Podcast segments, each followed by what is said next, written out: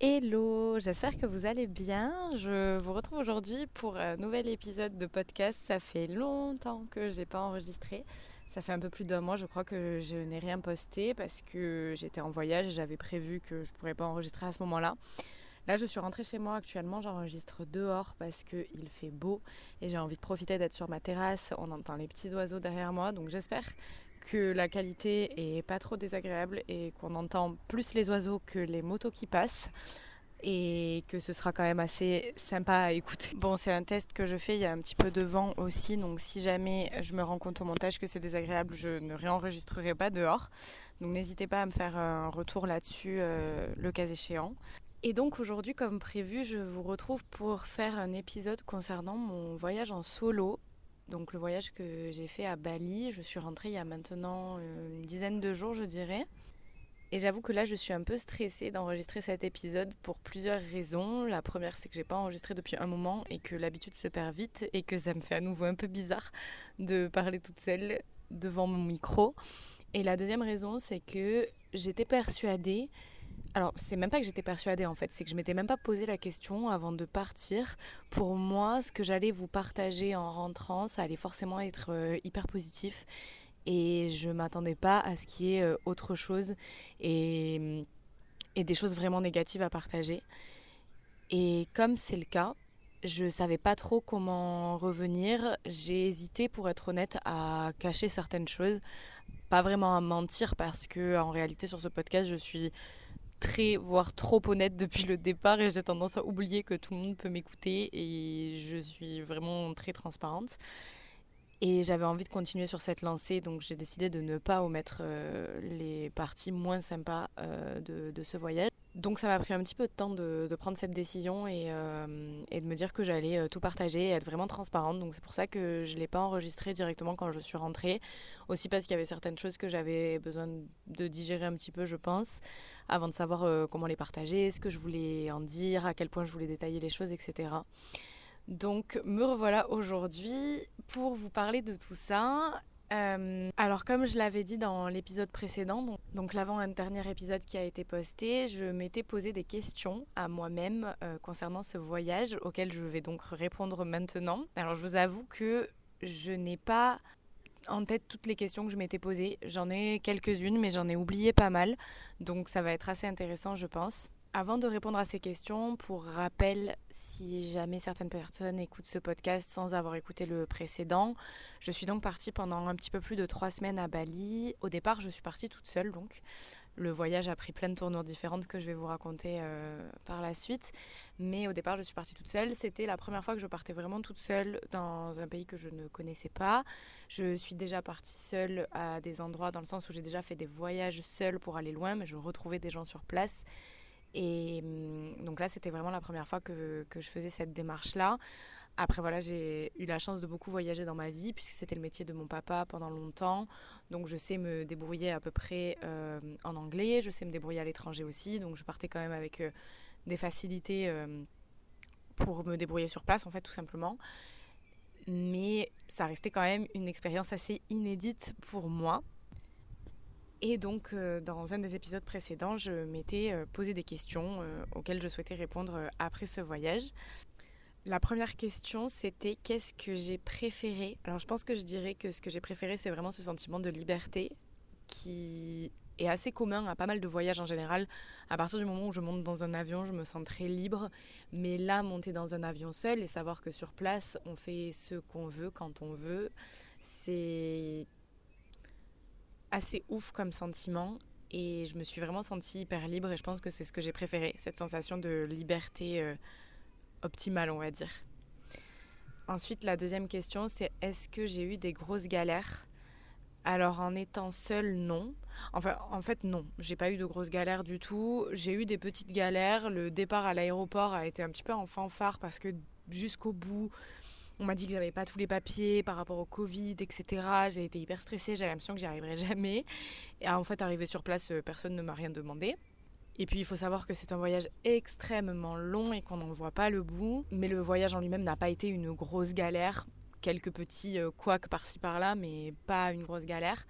Et ensuite, niveau galère, je pourrais dire qu'il y a une fois où je suis arrivée avec mes amis dans un logement qui n'était absolument pas ce qu'on avait vu euh, sur le site de la réservation et qui était vraiment, pour ainsi dire, insalubre et qui était ouvert sur l'extérieur. Donc on avait des araignées de la taille de ma main dans la chambre.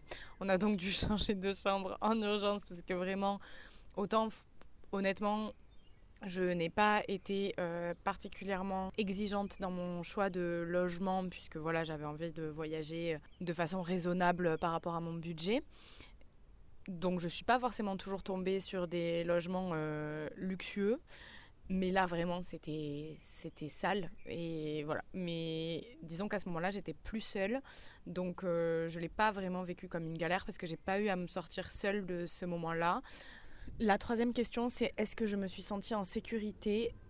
C'est assez marrant que cette question arrive aussi vite. Je me rappelais pas que je me l'étais posée. Je me rappelais surtout pas que c'était une des premières questions que je m'étais posée.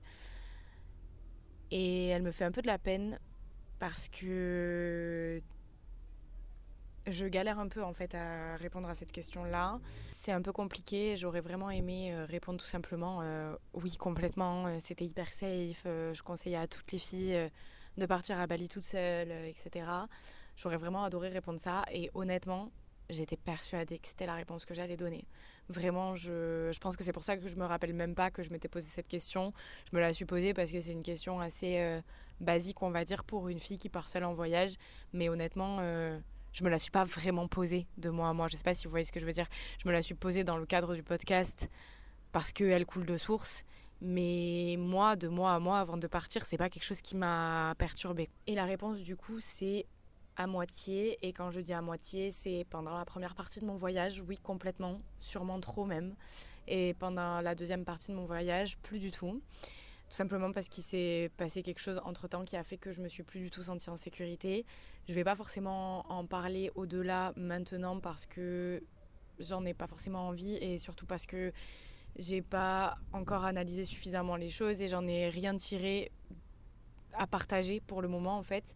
J'ai rien à en dire vraiment.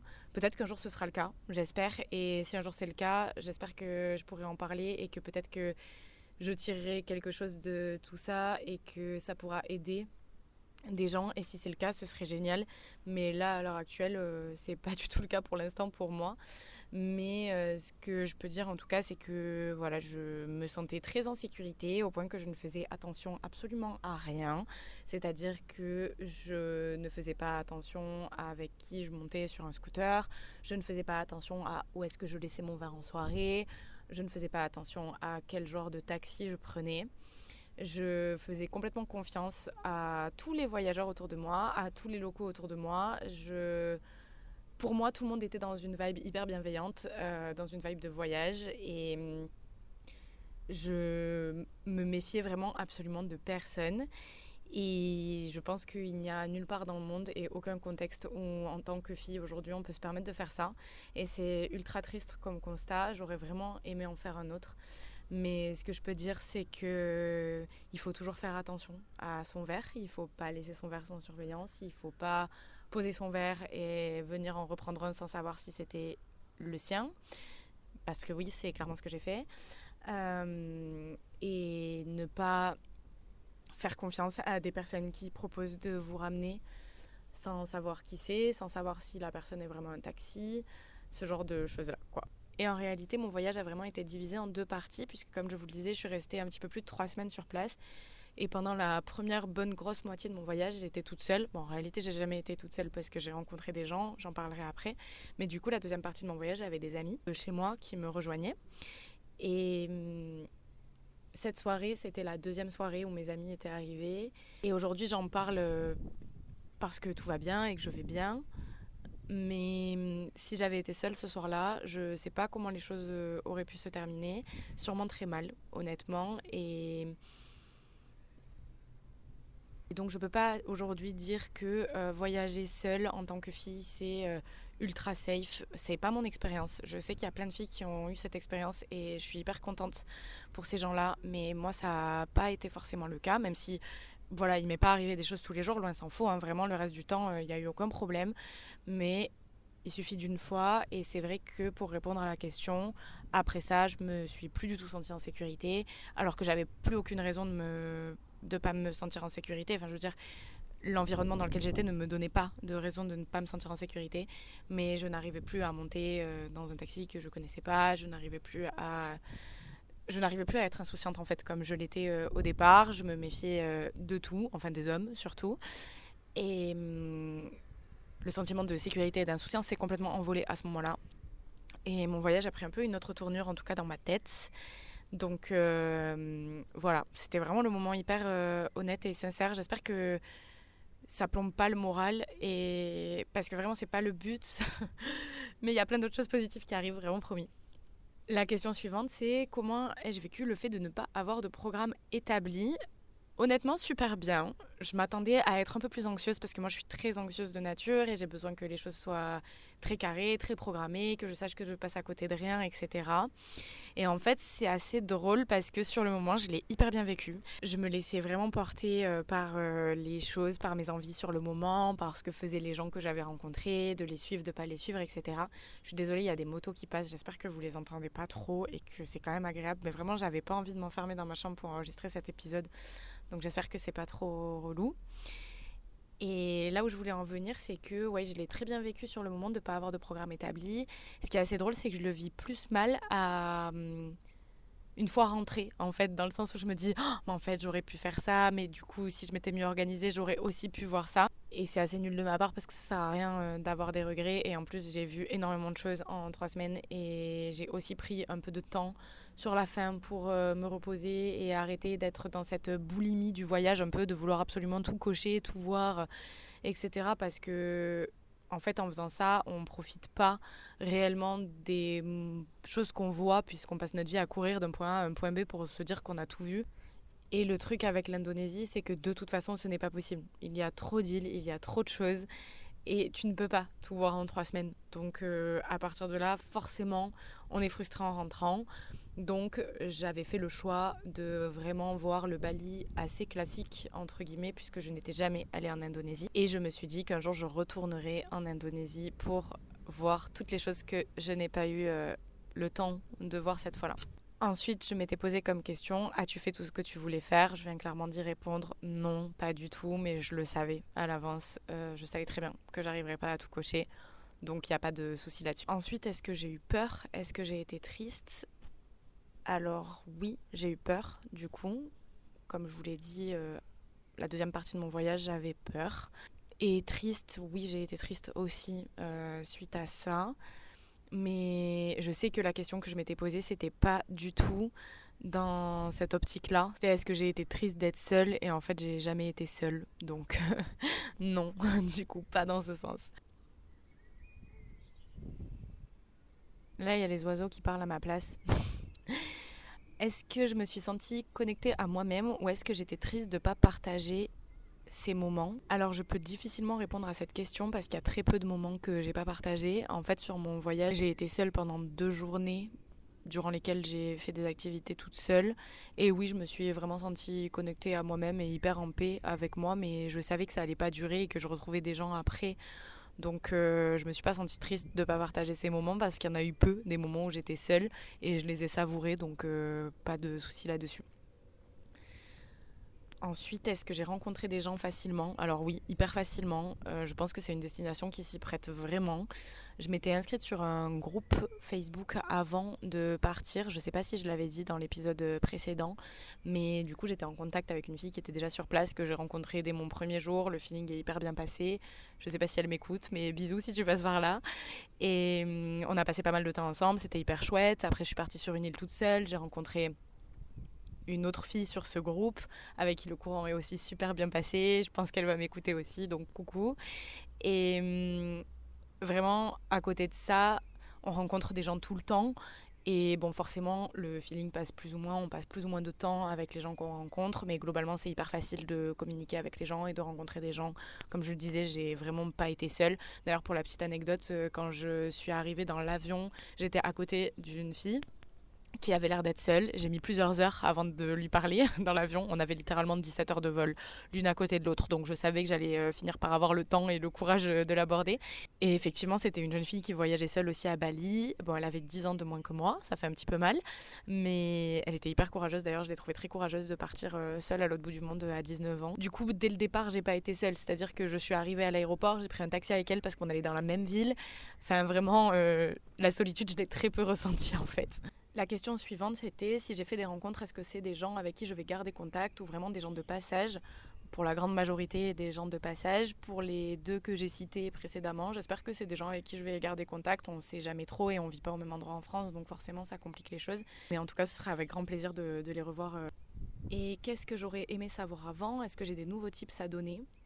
Alors des nouveaux tips, à part le fait de ne pas être trop insouciante et de ne pas faire trop confiance à tout le monde, comme je le disais, de faire attention en fait, tout simplement, de faire plus attention à ce que je fais et à moi, tout simplement. Sinon, non, pas spécialement. Je pense que je me suis assez bien débrouillée. Je, comme je le disais, je savais déjà euh, comment faire. Je m'étais renseignée sur le pays, sur comment ça fonctionnait, etc. Donc, euh, j'étais pas perdue en arrivant. En plus de ça, comme je le disais, j'ai rencontré des gens très rapidement, donc euh, j'étais pas seule pour me débrouiller. Tout s'est fait hyper facilement en fait pour moi. Vraiment, j'ai pas rencontré de complications concernant les transports ou les hôtels ou quoi que ce soit.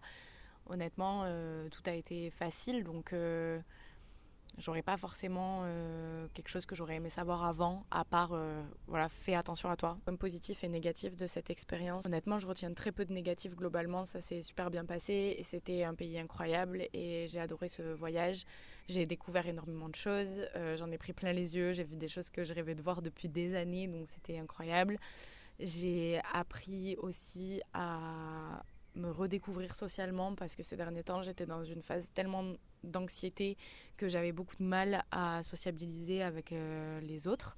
Et j'avais énormément perdu confiance en moi. Quant au fait de pouvoir être apprécié des gens en fait ça paraît hyper victime ce que je dis là. J'ai l'air d'une grosse vicosse et c'est pas du tout le but mais honnêtement je suis sincère c'est vrai. Et j'ai adoré avoir ce sentiment que je pouvais rencontrer des gens rapidement et que on pouvait m'apprécier en fait tout simplement. C'est un peu triste hein, franchement ce que je dis mais je l'ai vraiment ressenti comme ça et ça m'a fait beaucoup de bien donc c'était un gros point positif. Et à côté de ça, c'est toujours un énorme point positif, je trouve, de découvrir un pays, de voir des paysages qu'on n'a jamais vus, de rencontrer une culture qu'on ne connaissait pas. Donc euh, j'en retiens euh, que du plus. Et, hum, évidemment, du coup, il y a eu euh, ce, point négatif de, cette soirée euh, qui s'est un peu terminée en catastrophe. Mais hum, j'espère que je vais arriver à en retenir une leçon positive aussi. Et, et dans tous les cas, euh, ça n'a pas affecté la, la, totalité de mon voyage et de ce que j'en retiens aujourd'hui. Donc, c'est le plus important. Et pour terminer, la dernière question, c'était est-ce que je vais recommencer?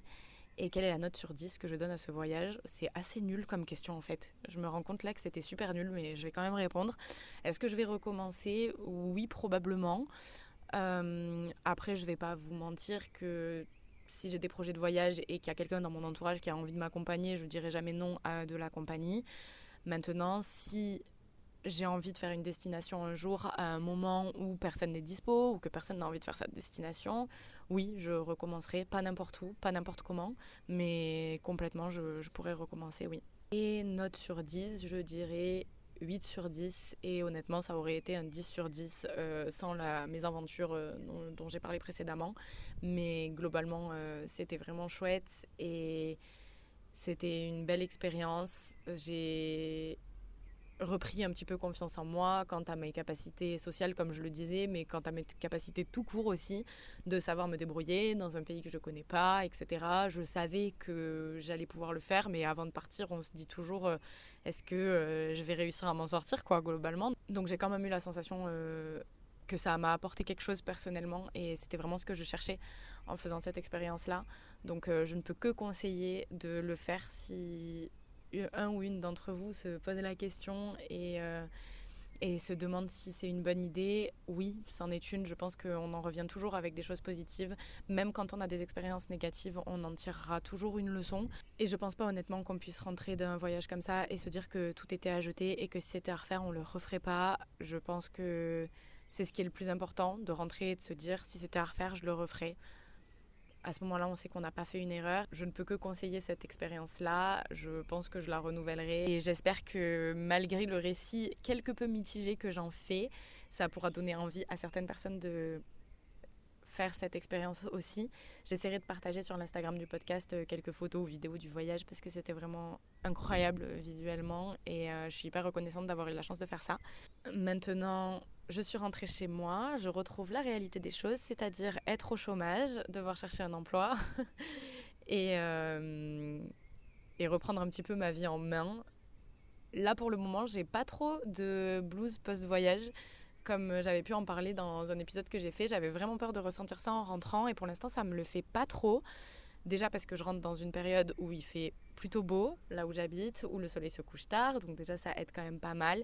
Et aussi parce que j'ai quand même envie euh, de reprendre ma vie en main et de trouver des choses qui me font vibrer dans mon quotidien et pas juste avoir un quotidien dont je souhaite m'échapper en voyageant, même si les voyages, ça restera toujours ma passion numéro une et, mon échappatoire préféré, mais j'ai pas envie d'avoir à m'échapper constamment euh, de ma vie pour me sentir bien parce que c'est un peu ce que je ressens depuis ces dernières années. J'ai l'impression que mon quotidien ne me satisfait vraiment pas et j'ai constamment besoin de partir et d'avoir des projets de voyage pour me sentir bien. Et j'en aurai toujours besoin, je pense, parce que je suis vraiment fondée comme ça, mais j'ai envie de me créer aussi un quotidien dont j'ai pas constamment besoin de m'échapper et je pense que ça va passer par cette phase de, de reconstruction, de, de recherche de taf et, de recréer quelque chose euh, qui me rende heureuse euh, de façon plus générale en fait dans ma vie. Donc euh, voilà, j'espère que, que ça va pas être trop long comme phase parce que vraiment la recherche de taf là c'est beaucoup plus compliqué que ce que j'imaginais. Mais je suis sûre que ça va le faire.